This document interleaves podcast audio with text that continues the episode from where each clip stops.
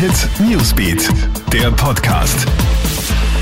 Hey, ich bin Michaela Mayer und das ist ein Update für den Start in den Dienstag.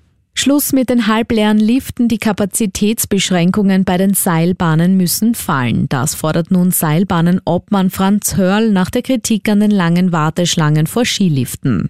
Die Seilbahnen dürfen ja derzeit nur mit 50-prozentiger Auslastung fahren. Dadurch werde ein künstlicher Engpass produziert. Weil ohnehin alle Gäste FFP2-Masken tragen müssen, brauche man die Beschränkungen nicht, so Hörl. Die Bilder der Menschenmassen vor Skiliften, etwa in Hinterstoder, haben ja für Kopfschütteln gesorgt. Einige Skigebiete wurden am Wochenende regelrecht überrannt. Vor den Liften haben sich lange Warteschlangen gebildet.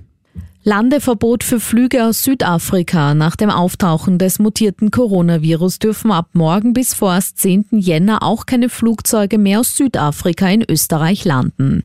Das bereits vor rund einer Woche verhängte Landeverbot für Flieger aus Großbritannien wird ebenfalls bis 10. Jänner verlängert. Schock und Entsetzen herrschen weiter in Längenfeld im Tiroler Ötztal. Zwei kleine Mädchen im Alter von neun Monaten und zwei Jahren sind dort gestern in einem Einfamilienhaus getötet worden. Der Vater der Kinder steht unter Tatverdacht. Der 28-Jährige befindet sich nach einem Suizidversuch im Spital. Die Polizei ermittelt. Noch ist unklar, was genau passiert ist.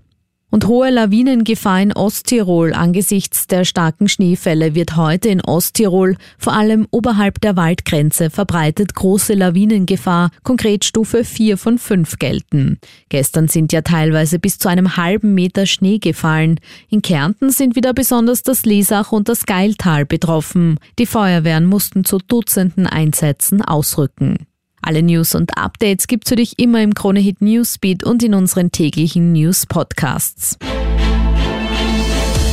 Kronehit Newsbeat, der Podcast.